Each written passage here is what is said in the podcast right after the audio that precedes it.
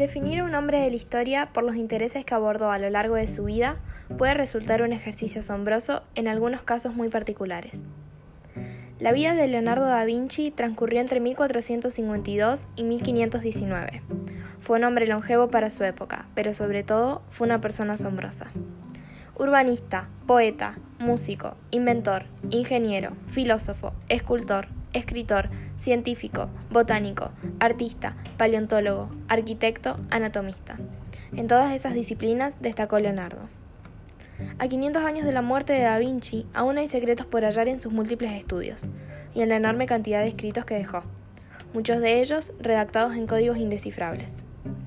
Los ojos de la Gioconda perduran, para devolver las miradas de cada visitante al Museo del Louvre. El misterio torna en leyenda, a través de la magia de un trazo inigualable. Precursor, pionero, genio. Leonardo da Vinci es un hombre ineludible en la historia del conocimiento humano. Así de importante.